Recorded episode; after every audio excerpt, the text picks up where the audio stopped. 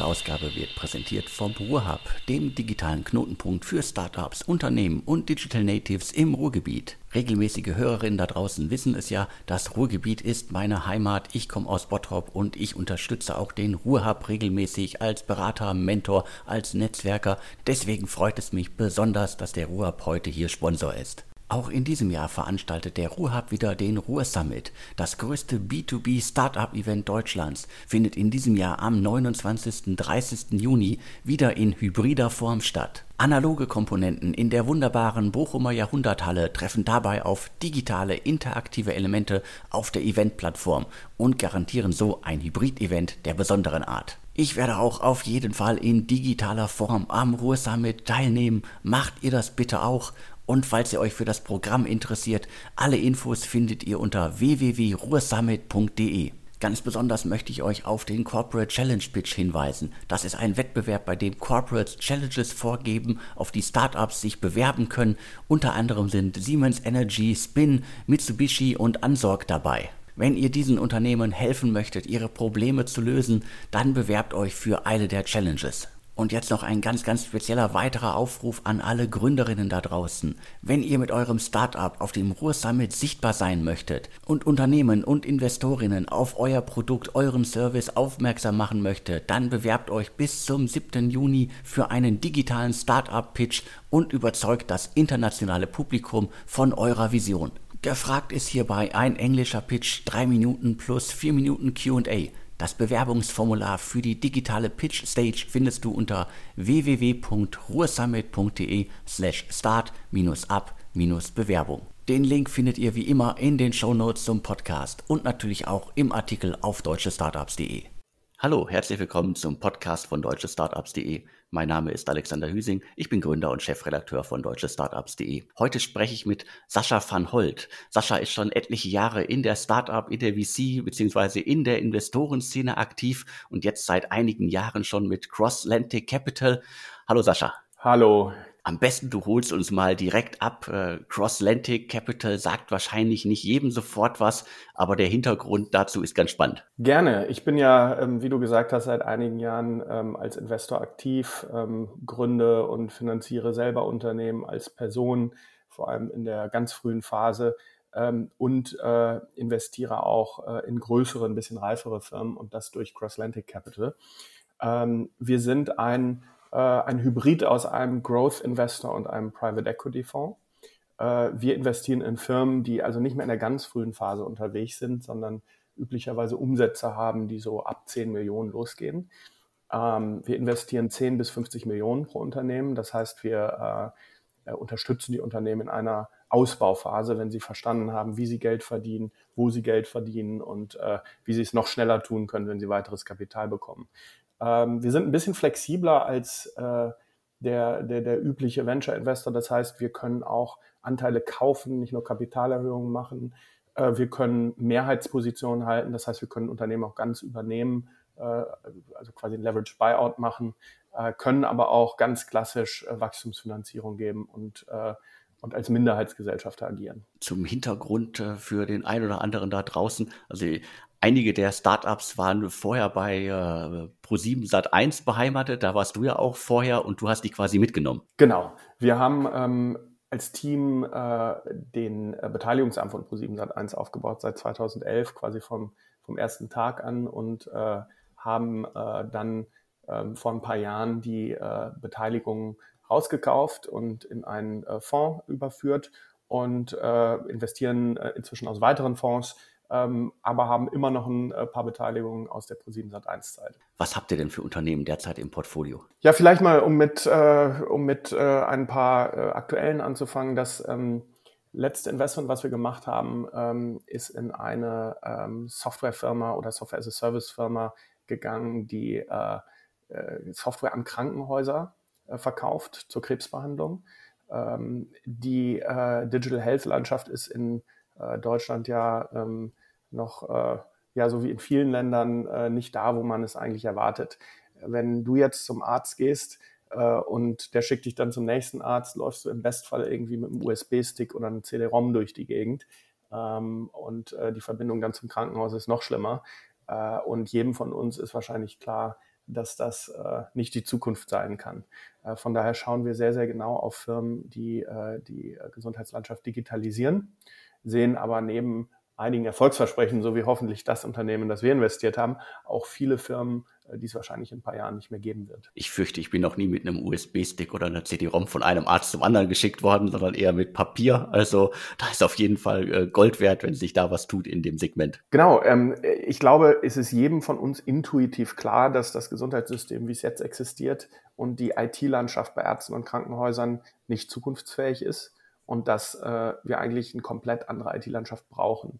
Jetzt ist es aber so, dass ähm, viele, viele Unternehmen, junge Unternehmen, ähm, zwar tolle technologische Lösungen haben, ähm, aber eigentlich keine Chance langfristig auf dem Markt, wenn sie nicht genau verstehen, wie das Gesundheitssystem funktioniert. Das ist ja auf jeden Fall ein äh, dickes Brett. Also das ist ja ein, eins der Segmente, äh, wo ich seit äh, Jahren darauf warte, dass da wirklich mal sich groß was bewegt. Jetzt gab es in den letzten Jahren ja auch, ich glaube, es ist auch schon fast ein Jahr her, dass ich mal einen großen Artikel darüber gemacht habe, wo jetzt die Millionenbeträge in E-Health-Themen fließen. Darauf haben ja alle gewartet und die ersten Startups, die in dem Segment unterwegs waren, da kann ich mich noch dunkel dran erinnern. Das ist ja gefühlt schon irgendwie ein Jahrzehnt her. Also das hat alles sehr, sehr lange gedauert.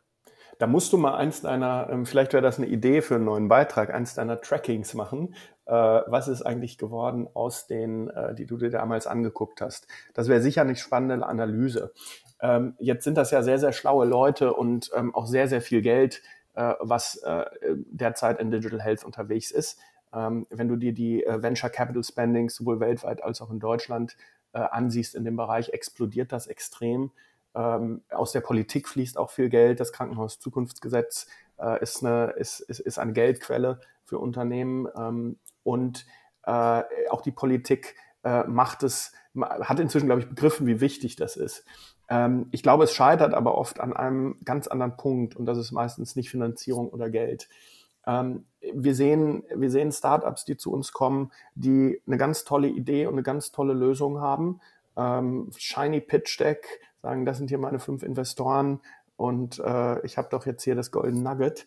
Ähm, das äh, zündet manchmal bei Investoren, aber wenn die dann das erste Mal vor dem Arzt stehen, erleben die ihr blaues Wunder, denn den Arzt interessiert das alles nicht. Der sagt, äh, Bürschchen, ich muss in zwei Minuten wieder in den OP was hast du im Gepäck, was mir A, eine Stunde mehr Zeit pro Tag gibt oder B, 20 äh, Prozent meiner Kosten spart oder C, weitere Patienten bringt und zwar bitte nur Privatpatienten. Und übrigens, ich möchte auch nichts dafür zahlen und äh, der Patient äh, wird auch nicht dafür zahlen.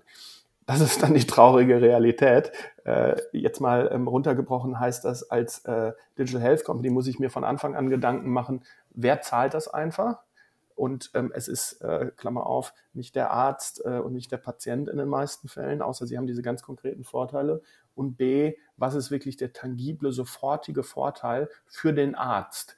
Denn der muss es einsetzen. Das kann noch so toll für das System oder einen Patienten sein. Wenn der Arzt keine Lust hat, das zu machen, dann wird das auch nie das Licht der Welt erblicken. Also am Ende des Tages ist es immer ein Geschäft, das die Krankenkassen bezahlen müssen. Ja, oder der Arzt, wenn er wirklich einen, einen, einen tangiblen äh, Vorteil sieht. Äh, allerdings ähm, ist, haben wir das gleiche Problem ähm, wie in, in dem Thema Education. Das ist ja auch ein Thema, was seit, ja, ich will fast sagen, Jahrzehnten äh, äh durch die Gegend geistert, Digital äh, Education oder EdTech. Ähm, auch das ist super schwierig, weil der deutsche Konsument, um jetzt mal hier in unserem Sprachraum zu bleiben, der weiß, für Bildung und Gesundheit zahlt jemand anders und nicht ich. Ich zahle Steuern, ich zahle hier meine Beiträge und darüber hinaus zahle ich gar nichts. Ähm, das ist die Realität und ähm, die, die Frage, wer zahlt eigentlich, aus welchem ganz tangiblen Grund, wird oft vernachlässigt. Aber wenn Unternehmen in der Regel bei euch aufschlagen, dann sollten ja diese Probleme schon gelöst sein, weil du hast es ja anfangs gesagt, ihr investiert ja eher in reifere Unternehmen mit äh, Cross-Atlantic Capital. Das heißt, ihr seht da auch Konzepte im Markt, die durchaus funktionieren. Absolut. Ähm, ich glaube zum ersten Punkt, ähm, es kommen Unternehmen aller Art zu uns und äh, durch, äh, durch unser Netzwerk sind wir auch viel mit Unternehmen im Kontakt, die sich gerade erst gründen. Äh, und das ist auch, glaube ich, einer der zentralen Aufgabe eines guten Investors, äh, nicht die Augenklappe aufzuhaben und zu sagen, ähm, du bist zu klein, äh, geh weg und komm in fünf Jahren wieder, sondern ständig in Kontakt zu sein mit guten Leuten, Feedback zu geben, äh, sein Netzwerk zur Verfügung zu stellen, auch wenn die Unternehmen für zumindest Cross-Atlantic Capital äh, dann noch zu klein sind. Denn so, äh, so, so, so, so, hat man hinter als Investor auch das Netzwerk, was einen ermöglicht, die Unternehmen dann ähm, glücklich zu machen, wenn, wenn sie in der Lage sind, äh, ein Cross-Atlantic Investment zu bekommen und groß genug. Das heißt, die Pflege der Beziehung ist ein ganz wichtiges Thema für einen Investor. Ähm, zu deinem anderen Punkt, ja, natürlich gibt es äh, viele Unternehmen, die, äh, die ähm, in unserer Größenordnung sind äh, und erfolgreich im Digital Health. Äh, da sehen wir vor allem Unternehmen, die sich auf Prozessautomatisierung konzentrieren und auf das Leben des Arztes. Wie wird das Leben des Arztes besser? Ähm, und was kann ich als Softwareunternehmen dafür einen Beitrag äh, leisten? Ähm, das sind, glaube ich, die Lösungen, die wir sehen, die dann auch eine gewisse Größe erreichen und Erfolg haben. Wie nimmst du denn allgemein gerade die Startup-Szene, die VC-Szene äh, wahr? Also mit Gorillas irgendwie das schnellste Unicorn aller Zeiten in weniger als äh, zwölf Monaten vom unbekannten Startup zum Einhorn mit einer Bewertung von äh, einer Milliarde. Und auch äh, die Runden, die gerade verkündet werden. Also es wird immer schneller irgendwie äh, kaum hat ein Startup irgendwie vor sechs Monaten äh, 10 Millionen, 20 Millionen eingenommen, äh, also eingesammelt, äh, kommen irgendwie sechs Monate später kommt die nächste Runde, die noch größer ist. Also es sind gerade irgendwie goldene Zeiten ist ja schon fast irgendwie untertrieben. Es sind gerade irgendwie äh, großartige Zeiten so auf dem, äh, wenn man aus dieser Sichtweise auf die Startup-Szene blickt. Aber wie nimmst du das Ganze wahr? Ja, Alexander, zum Thema Gorillas kann ich dir sagen, ich bin auch äh, begeisterter, begeisterter Kunde äh, meine Freundin guckt mich dann immer an und sagt so, das kann doch nicht funktionieren, wenn nach zehn Minuten dieser Bote vor unserer Tür steht und äh, eine Tomate bringt. Äh, und in der Tat glaube ich, da wird es eine große Konzentration geben. Ich glaube, das wird in Ballungsgebieten äh, funktionieren, ähm, aber da wird es natürlich nicht fünf geben, sondern es wird äh, A ein Sterben und B eine Konsolidierung geben. Ob es jetzt Gorillas oder eine Joker oder was es da noch gibt oder Flink oder, oder Picnic ist, I don't know. Ähm, aber wahrscheinlich werden sich ein paar davon durchsetzen. Ähm, und in, unter diesem Hintergrund ist es für viele Investoren ähm, wahrscheinlich sehr interessant, früh mit dabei zu sein, weil sie wissen, selbst wenn sozusagen äh, mein, mein Baby jetzt nicht äh, der Marktführer wird, wird er wahrscheinlich einfach weggekauft und konsolidiert, äh, weil die Kunden, Kundengenerierung ist natürlich das, was, äh, was, was letztendlich kostet, wie bei allen B2C-Modellen. Äh, insofern ist das ein Run. Ob sich jetzt für jeden Investor lohnt, weiß ich nicht. Wir sind in dem Thema nicht aktiv, äh, ganz einfach, weil uns da der Proof of Concept fehlt. Muss nicht schlecht sein, aber für unsere Investmentstrategie passt das noch nicht. Zu deinem allgemeinen Thema, was ist denn da eigentlich los und äh, was ist das für ein Wahnsinn, der sich da gerade in den Märkten abspielt? Das stimmt schon. Wir sehen einen maximalen Inflow of Money und den sehen wir äh, eigentlich in jedem Marktsegment. Und das hat natürlich sehr, sehr viel mit, äh, mit ähm, der, der Geldpolitik zu tun, äh, mit dem Nullzins, ähm, aber auch mit einem Phänomen, ähm, was, äh, was wir in jedem, jedem Investmentsegment sehen, dass eigentlich keine sicheren Anlagen mehr existieren. Ich glaube, wenn, wenn ähm, du dir überlegst, die Welt ist so volatil geworden und so schnell drehend, wenn du es mal mit einer Welt vor 20 Jahren vergleichst, ähm, dann wird intuitiv klar, es gibt einfach nichts Sicheres mehr. Ein Geschäft, das heute erfolgreich ist, das muss morgen nicht mehr da sein. Das bedeutet eine sichere Anlage. Ich lege Geld irgendwo rein, mache die Augen zu, komme morgen wieder und es ist mehr geworden. Die gibt es nicht mehr.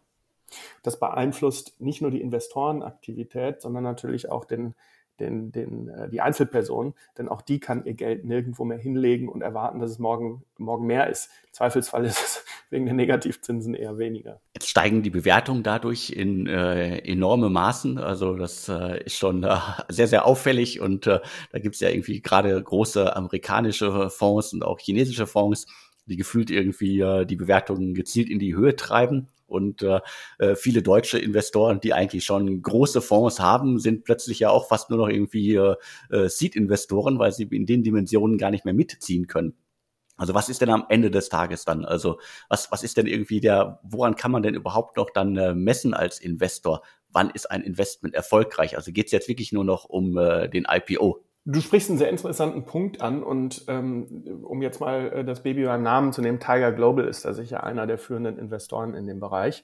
Äh, da gibt's ja schon, äh, schon Memes im Internet wie Tiger Global mit, äh, mit äh, Money, Money Pistols äh, um sich schießt äh, oder wie un, unverlangt äh, eingesendete Pakete bei Gründern eintreffen, die dann explodieren und da drin war Geld von Tiger Global.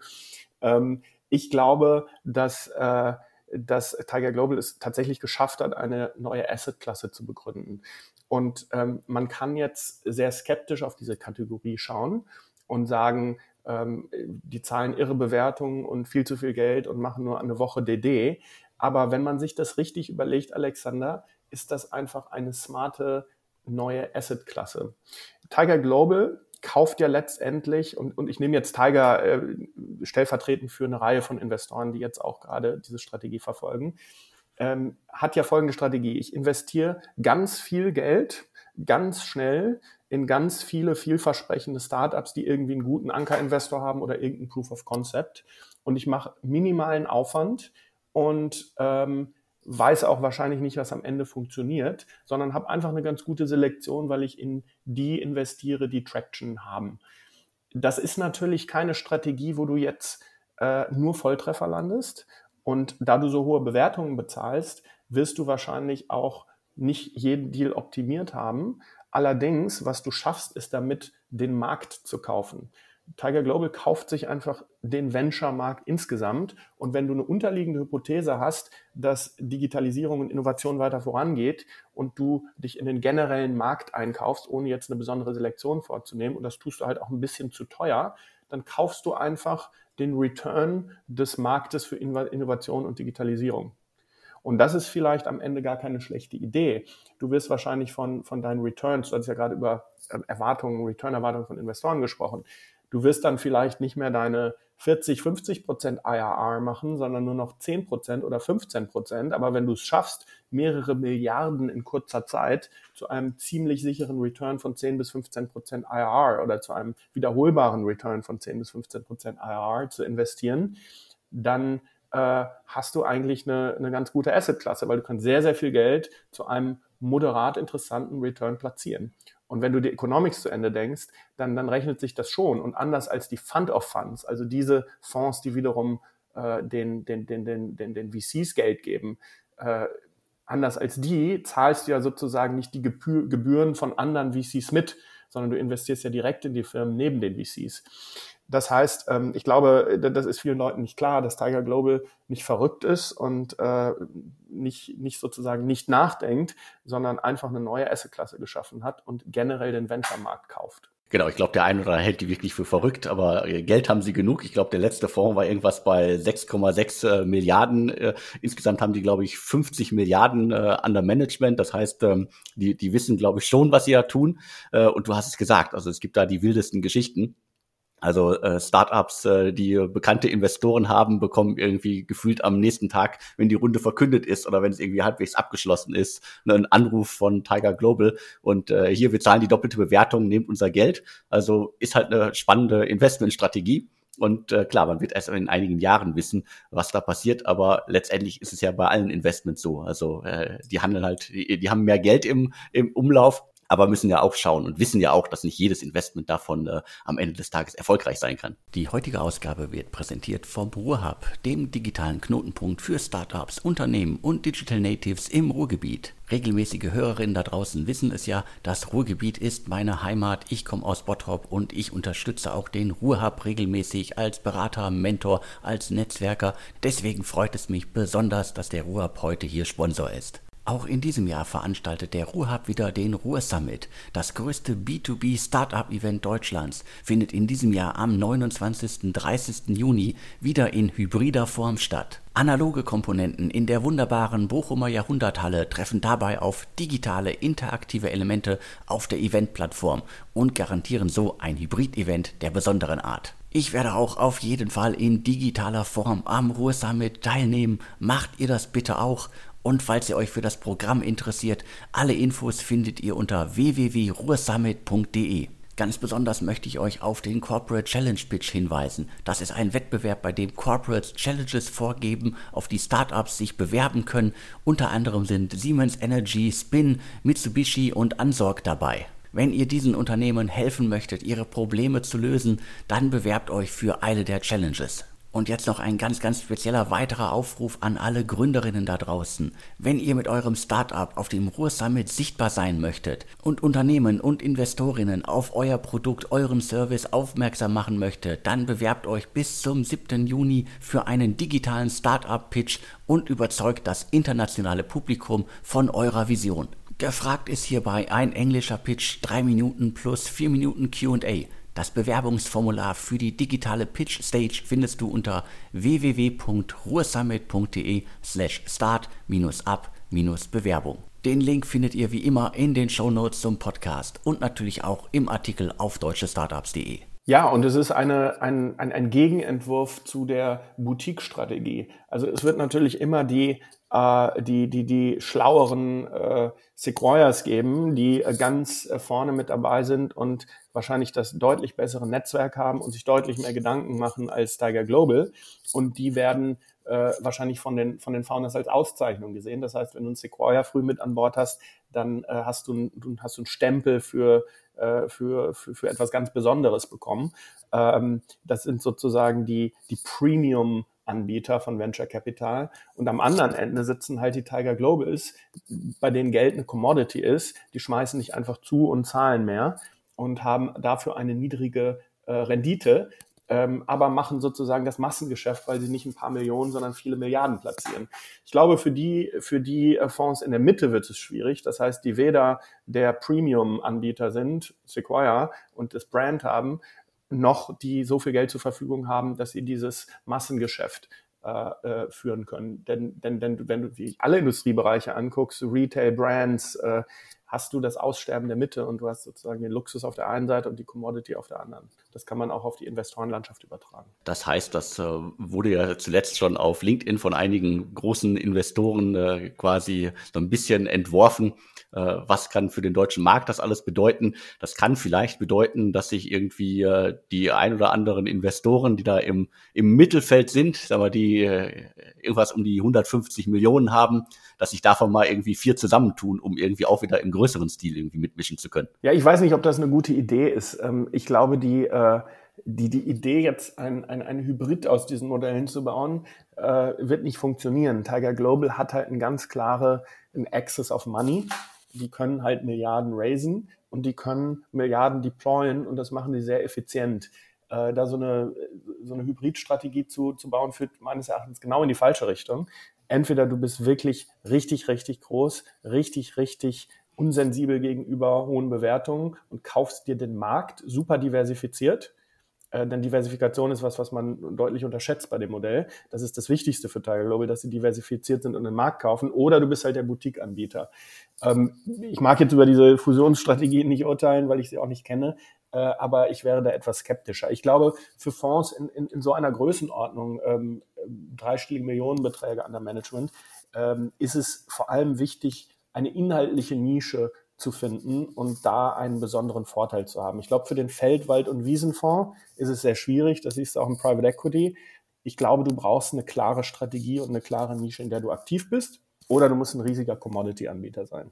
Wie kann man das denn alles mit äh, neuen Trends äh, und zusammenbringen? Also äh, ich sehe zuletzt halt äh, sehr, sehr viele Startups, die wirklich das Wort äh, Nachhaltigkeit äh, in irgendeiner Weise auf dem Schirm haben. Da sind ja auch äh, viele drunter, die schon äh, bekannte Investoren gewonnen haben. Also jetzt mal von, äh, von äh, Duschgel, Spültabs äh, ohne, äh, ohne Plastik, aber auch andere Sachen, die ohne Plastik auskommen natürlich irgendwie großes Segment Mode, das irgendwie äh, ja im, im wahrsten Sinne des Wortes quasi wirklich explodiert in den in den letzten äh, Monaten, zumindest das, was bei mir ankommt. Und dann haben wir auch noch irgendwie die ersten sagen wir jetzt mal, ersten großen Impact-Investoren, die gerade entstehen. Also mit 100 Millionen Fonds sind es ja schon eine große Nummer. Das heißt, dieses Segment äh, blüht gerade richtig auf und kommt so ein bisschen aus der Nische, weil es halt irgendwie erstmals auch äh, nach etlichen Jahren große Startups gibt, die quasi Nachhaltigkeit, Impact und irgendwie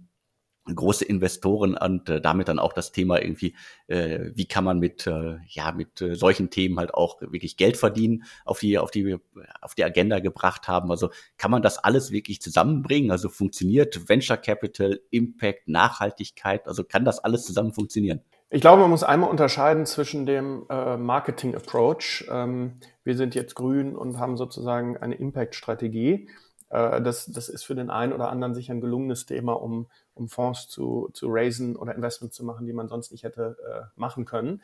Äh, und dem wirklich äh, klaren, rationalen Ansatz, äh, den ich jetzt mal beschreiben würde. Ich glaube, die, die, die Nachhaltigkeit als Sonderthema, die jetzt irgendwie so mit nebenher läuft und dann irgendein, äh, irgendein Marketing ähm, äh, Vorteil bietet, äh, das ist ein Hype und das, das, das hat sozusagen nichts mit, ähm, mit, mit wirklichen Werten zu tun. Die wirklichen Werte liegen darin, dass man sich bewusst ist als Unternehmen und auch als Unternehmer und Investor, dass man Teil einer Gesellschaft ist, die äh, bestimmte Wertvorstellungen mit vertritt. Und dazu gehört natürlich auch, dass man sich nicht wie ein Schwein verhält, dass man seine äh, Zulieferer und Arbeiter gut behandelt und dass man seinen Dreck nicht in der Umwelt lässt.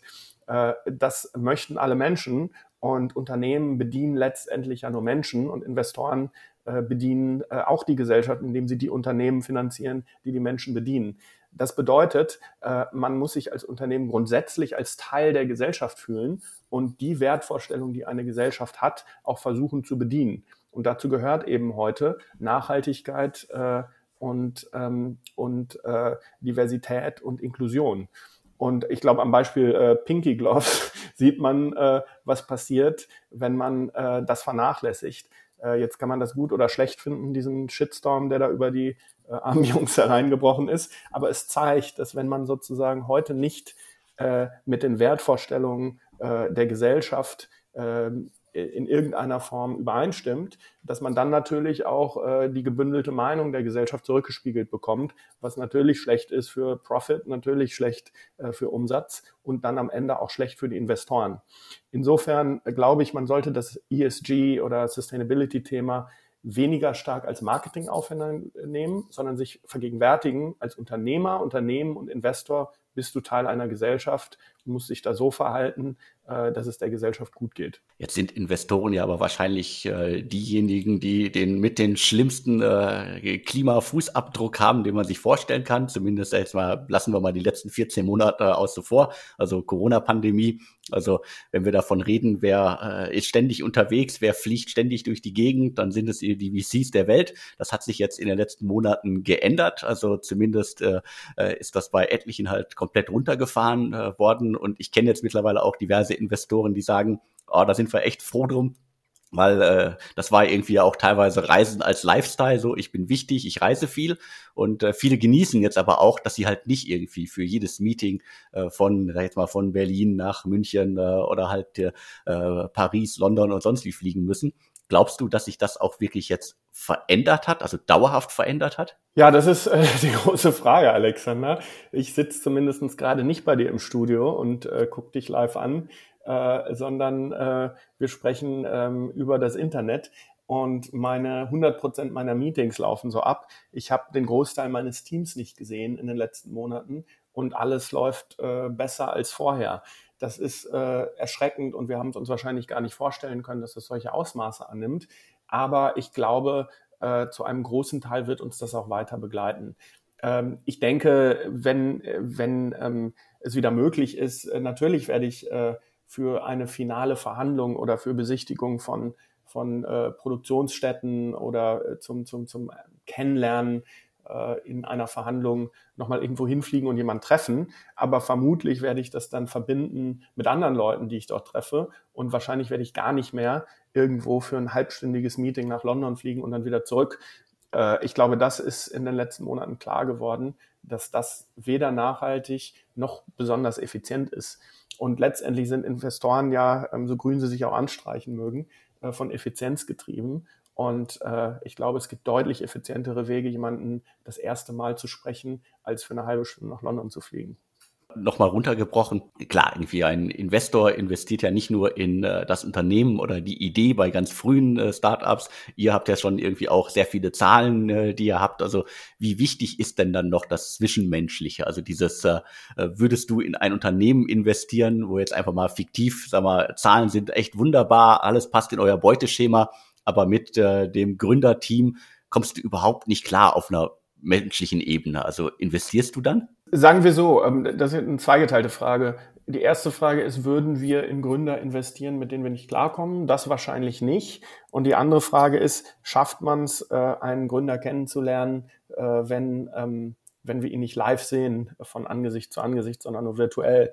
Äh, und auf die zweite Frage würde ich sagen, ja, wir schaffen das zu beurteilen. Ähm, es ist, glaube ich, immer noch schön, sich zu treffen und das wird auch weiterhin stattfinden. Aber ich glaube, ähm, es ist nicht essentiell, um Investment zu machen, ehrlich gesagt das äh, hat man immer das Gefühl, dass es irgendwie extrem wichtig ist, äh, aber vielleicht hat sich das jetzt auch einfach wirklich äh, nochmal massiv geändert, dass man wirklich auch gemerkt hat, dass das nicht wichtig ist. Also wenn selbst irgendwie große, große Übernahmen irgendwie mit äh, Konzernen komplett digital äh, stattgefunden haben in den letzten zwölf bis 14 Monaten, dann zeigt das ja schon, dass auch da so ein gewisses Umdenken stattgefunden hat, weil äh, das ist ja das, also gerade Konzerne, Mittelstand schickt ja gerne irgendwie Leute immer noch äh, ständig durch die Gegend. Du musst jetzt nach Frankfurt und du hast da irgendwie eine halbe Stunde Meeting äh, ist wichtig, dass du da bist und eigentlich kannst du das alles irgendwie digital machen. Also hoffen wir sehr, dass sich das alles verändert und dass das bleibt. Ja, du, ähm, ich kann jemandem gegenüber sitzen und äh, der lügt mich an oder er lügt mich per Zoom an. Letztendlich, glaube ich, ist Menschenkenntnis äh, nicht unbedingt davon abhängig, äh, dass jemand live vor dir sitzt, sondern ergibt sich aus äh, ganz verschiedenen Punkten in verschiedenen Interaktionen. Ähm, und äh, ich weiß es allerdings auch nicht, ob, ob jetzt alles so bleibt wie jetzt. Ich glaube, es wird ein bisschen mehr Meetings wieder live geben. Aber ich denke, äh, die Zeit hat uns schon einen echten äh, Effizienzschub gegeben, was, äh, was, was sozusagen Reisen angeht. Jetzt haben wir schon irgendwie mehrere Baustellen, ganz große Baustellen in der deutschen Startup, vor allen Dingen VC-Szene besprochen. Du hast auch gerade schon mal äh, Diversität angesprochen. Wie schaffen wir es denn endlich, dass sowas wie, äh, sagen wir, nehmen wir wieder Pinky als Beispiel. Du hast diesen Menstruationshandschuh, den, glaube ich, die allermeisten Frauen im Lande überhaupt nicht brauchen, äh, schon angesprochen. Also das wird ja jetzt so als Beispiel genannt für Männer investieren in Männerthemen. Und äh, wie können wir das denn alles so ein bisschen aufbrechen, dass wir endlich mehr Gründerinnen äh, in Deutschland bekommen und vor allen Dingen, das ist ja das viel Wichtigere, dass mehr äh, VCs, die ja immer noch mehrheitlich äh, von Männern geführt werden, dass die auch mehr in Gründerinnen investieren. Grundsätzlich investieren wir weder in äh, eine weibliche noch eine männliche Person, sondern grundsätzlich erstmal äh, in eine Person. Ähm, ich glaube, wichtiger noch als, also es gibt sicher viele gute Initiativen, um Vorbilder zu schaffen äh, für ähm, beispielsweise junge Migranten, die gründen wollen, äh, Vorbilder zu schaffen für zu Frauen, äh, die technische Berufe ergreifen. Ich glaube, das sind gute Initiativen. Ähm, ich glaube aber, dass viel wichtiger ist, dass äh, das Denken in diesen, in diesen Kategorien aufhört. Und das versuche ich in, in, in meiner Organisation äh, auch so, äh, so umzusetzen und äh, den Leuten, mit denen ich zu tun habe, zu vermitteln, dass äh, es letztendlich auf die Person und die Idee ankommt und nicht, ob es jetzt eine Frau, ein Migrant oder ein deutscher weißer alter Mann ist. Ähm, ich glaube, wenn wir aufhören, in diesen Kategorien zu denken und wenn wir feststellen, äh, dass es auch für Investoren besser ist, nicht in diesen Kategorien zu denken und sich selbst zu hinterfragen, warum treffe ich jetzt eigentlich die Entscheidung und welche Rolle spielen denn diese Kategorien? Äh, wenn, wenn man das rationalisiert und versucht äh, zu verstehen, dass das auch äh, auf, auf, auf, auf dein Profit, auf dein Unternehmen, auf dein Investment einen Einfluss hat, dieses, diese, dieser Bias, äh, dann sind wir, glaube ich, einen ganzen Schritt weiter. Ich halte es für gut, aber nicht ausreichend, äh, solche Initiativen zu starten. Ich glaube, man muss seinen eigenen Bias hinterfragen und hinterfragen, warum treffe ich eine bestimmte Entscheidung und ist das wirklich die beste Entscheidung? Und äh, letztendlich ist das ja der Kapitalismus. Das Geld geht dahin, wo es am besten angelegt ist. Und es ist halt nicht immer am besten bei dem Mann oder bei dem, äh, bei dem äh, Bio-Deutschen angelegt, sondern es ist da angelegt, wo die Person äh, den besten Return für, für den Investor erzeugt.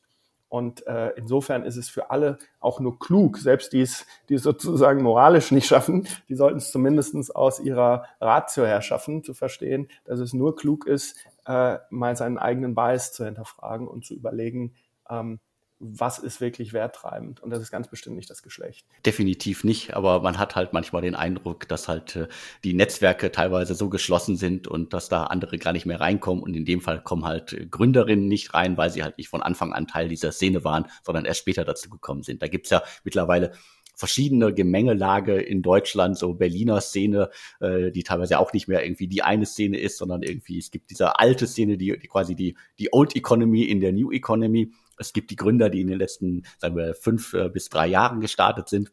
Das heißt, das hat sich alles massiv verändert und äh, äh, ja, es ist mehr geworden, aber ich wünsche mir da wirklich, dass da noch, noch mehr passiert und das äh, sehen wir hoffentlich in den kommenden Jahren. Absolut, Alexander. Was sind denn konkret jetzt die nächsten Schritte für, für Crosslantic? Also was habt ihr vor? Was ist sozusagen eure Strategie in den nächsten Monaten? Wir glauben, dass es außerhalb der Berliner Szene, die du jetzt gerade angesprochen hast, ähm, interessante Investmentmöglichkeiten gibt. Ähm, wir glauben, es gibt eine Klasse von Firmen, die für die Seed Early Stage VCs vielleicht nicht interessant oder vielleicht schon zu etwas zu groß sind. Äh, gute Firmen, die vielleicht sogar profitable sind, gute Firmen, die noch nie Venture Capital gesehen haben, gute Firmen, die vielleicht einen 50-jährigen Unternehmer als CEO haben, der äh, gar nicht in das übliche Startup-Schema äh, passt. Ähm, und wir glauben, dass es Firmen gibt, die für die klassischen Private Equity Fonds äh, vielleicht noch nicht reif genug sind, die vielleicht gar nicht 90 Prozent verkaufen wollen und dann mit Fremdkapital vollgestopft werden, sondern Firmen, die sagen, ich will hier eine Minderheit abgeben, brauche noch mal 20 Millionen, um hier richtig den Turbo aufzudrehen. Und diese Firmen sind für uns interessant. Ähm, und das sind auch die Firmen äh, und die Investments, die wir in den letzten Monaten gemacht haben und die wir auch in Zukunft machen wollen. Da gibt es eine Unterversorgung mit Kapital und äh, das ist im, in der heutigen Zeit, glaube ich, selten. Ich glaube, wir haben genug Seed und Early Stage Capital, das hast du ja auch äh, gut etabliert, gerade von wo überall das Geld kommt. Und es gibt genug äh, Geld im Private Equity Markt für reife Firmen, die sich komplett verkaufen wollen. Ich glaube, es gibt aber immer noch nicht genug Geld für Firmen, die diesen klassischen Schemata nicht entsprechen, die Chance haben zu wachsen, die vielleicht bisher effizient gewachsen sind, nicht viel Kapital verbrannt haben, aber jetzt einen richtigen Wachstumsschub nehmen können. Das sind die Firmen, auf die wir uns konzentrieren und mit denen wir auch gute Renditen machen. Ist das irgendwie auf ein Segment runtergebrochen oder ist das generell jetzt einfach mal sagen wir, für Firmen, die dieser, diesem Beuteschema entsprechen? Ich glaube, das ist segmentunabhängig. Ähm, wir haben natürlich äh, einen starken Fokus auf Technologie. Ähm, ich lehne es aber auch ab, von Technologiefirmen zu sprechen, weil am Ende äh, muss jede Firma, egal ob sie äh, ein Produkt verkauft oder ähm, ein, ein, ein Prozess besser macht äh, oder eine Beratung äh, anbietet, muss Technologie einsetzen und das besser als, als, als die anderen im Markt. Insofern ist für mich jede Firma eine Technologiefirma und Technologie auch eine Kernkompetenz für jedes Unternehmen. Jetzt habe ich in den letzten Monaten auf jeden Fall schon mal irgendwie diverse Private Equity Unternehmen wahrgenommen, die so ein bisschen so in, in eine ähnliche Richtung gehen. Also die auch äh, Unternehmen hervorkramen, die teilweise 10, 15, teilweise schon 20 Jahre im Markt sind, äh, wo ich mir auch denke, so wow, habe ich teilweise noch nie von gehört. Dann gibt es irgendwie äh, große, große Fonds, die äh, quasi teilweise die Mehrheit kaufen, teilweise aber auch nur quasi Anteile an Unternehmen. Also das geht so ein bisschen in die ähnliche Richtung, die, die euch vorschwebt. Ich glaube, das klassische Private Equity Modell ist tot. Ich glaube nicht, dass Private Equity Firmen noch so funktionieren können, wie sie es vor 10, 20 Jahren getan haben. Das Modell war ganz einfach. Du hast Geld genommen, hast 90 oder 100 Prozent eines Unternehmens gekauft, hast das Unternehmen mit Fremdkapital vollgestopft bis unter das Dach und hast dann aus den Gewinnen dieses Fremdkapital zurückgezahlt und am Ende das Unternehmen, ohne dass du irgendwas gemacht hast, wieder verkauft. Und dann hattest du deine, deine dreimal Geldrendite. Das funktioniert nicht mehr. Und der Grund dafür ist, dass die Welt so volatil und schnell geworden ist. Morgen kann ein Modell, was heute funktioniert, schon wieder tot sein. Und man muss proaktiv spielen, Angriff spielen und nicht Verteidigung, um in dieser Welt mitzuspielen. Und ich glaube, vielen Private Equity Fonds fehlt die Kompetenz äh, auf der Technologie- und Digitalseite und natürlich auch die Flexibilität in ihren Dealstrukturen. Ich nehme auch mal eine Minderheit, äh, ich investiere sozusagen nur in eine Kapitalerhöhung, kaufe keine Anteile, ich setze gar kein Fremdkapital ein. Das sind Dinge, die äh, die klassischen Private Equity Firmen noch schwerfallen. Und natürlich gehen die in diese Segmente, haben aber natürliche Restriktionen. Ähm, aus dem Grund sage ich auch, da gibt es noch eine Unterversorgung mit gutem Kapital. Okay, und haben wir jetzt schon mehrmals darüber gesprochen. Kapital ist ja eigentlich gerade wirklich äh, massiv da. Und äh, ich glaube, dass man aber auch diese Firmen dann äh, erstmal, also nicht nur, ich glaube, man muss sie nicht finden, ich glaube, man, man findet da relativ schnell Firmen. Aber ich glaube, das sind halt auch Unternehmer, Gründer, äh, die äh, ja fernab der klassischen, sag ich mal, Start-up-Investoren-Szene sich tummeln, für die das auch völlig neu ist. Und äh, die muss man, glaube ich, auch erst überzeugen, dass das der richtige Weg für die ist, oder? Absolut. Und dann zeigen die dir ein Pitch-Deck und das Pitch-Deck sieht einfach scheiße aus und dann pitchen die und der Pitch funktioniert nicht richtig. Und äh, normaler VC-Investor wird vielleicht sagen, Jungs, äh, das ist nicht das, was ich kenne. Äh, das, das, das, funktioniert nicht für mich. Wir finden das aber gut. Ähm, dass diese Unternehmen haben teilweise deutlich mehr Substanz als ein Unternehmen, was sich gerade erst gegründet hat, ähm, sind vielleicht nicht so in der Szene und kennen die Fachbegriffe nicht, äh, haben keine shiny Pitch-Decks, haben noch nie mit VCs gesprochen und dann dauert es vielleicht auch mal irgendwie ein Jahr oder sogar zwei, bis man zu einem Deal kommt. Äh, wir glauben aber, das ist es wert und ähm, äh, hat dann sozusagen auch natürlich äh, Auswirkungen auf die Rendite, weil man nicht das macht, was jeder macht. Das ist ja schon mal ein guter Ansatz, also nicht das zu machen, was äh, jeder macht, finde ich gut. Ich hoffe, dass ihr da viele Unternehmen findet. Gibt es sonst noch was, was dir wirklich wichtig ist? Ich fand das ein super Gespräch, Alexander. Ähm, wir haben eigentlich ganz schön Rundumschlag gemacht durch Finanzierungslandschaft, Gesellschaft und die VC-Szene. Ich fand es ein gutes Gespräch. Danke. Ich fand es auch super. Äh, ein, ein Hype-Thema habe ich zum Schluss noch ganz kurz. Deine Investorenmeinung zum Boom-Thema Specs. Ja, man darf nicht vergessen, äh, Specs ist kein, äh, kein äh, Geschäftsmodell. Also es ist schon ein Geschäftsmodell für die, für die Initiatoren, aber es ist ja sozusagen keine Innovation in einem Produkt, sondern es ist ein Finanzprodukt und eine Struktur. Und letztendlich hat das Spec die gleiche Aufgabe wie jeder andere Investor, ein gutes Unternehmen zu finden, das das Spec, was ja nur eine Hülle ist, mit Leben füllt. Ähm, ich glaube, ähm, wir, wir, brauchen nicht unbedingt mehr, mehr Specs. Letzten Satz mir hat jemand gesagt, ich kenne äh, mehr Leute, die einen Spec haben als Corona. Äh, insofern ähm, glaube ich, ist das ein Tool von vielen, um Investments zu machen. Aber man sollte jetzt nicht äh, nicht, nicht vergessen, dass am Ende äh, geht es ums Unternehmen, äh, das sowohl der Investor finden muss oder auch das Spec finden muss, um dann ein erfolgreiches äh, Geschäft zu betreiben. Das heißt am Ende des Tages halt ein weiterer Weg äh, in diesem großen Milliardengeschäft, äh, das, über das wir jetzt ja lang und breit gesprochen haben. Also wie gesagt, du hast es gesagt, ein, ein fast ein wilder Ritt durch verschiedenste Themen. Mir hat sehr viel Spaß gemacht. Also wirklich mal erstmal vielen Dank für die Ausführung. Alexander, alles Gute. Ciao. Ja, mir bleibt jetzt auch noch zu sagen, vielen Dank fürs Zuhören und tschüss.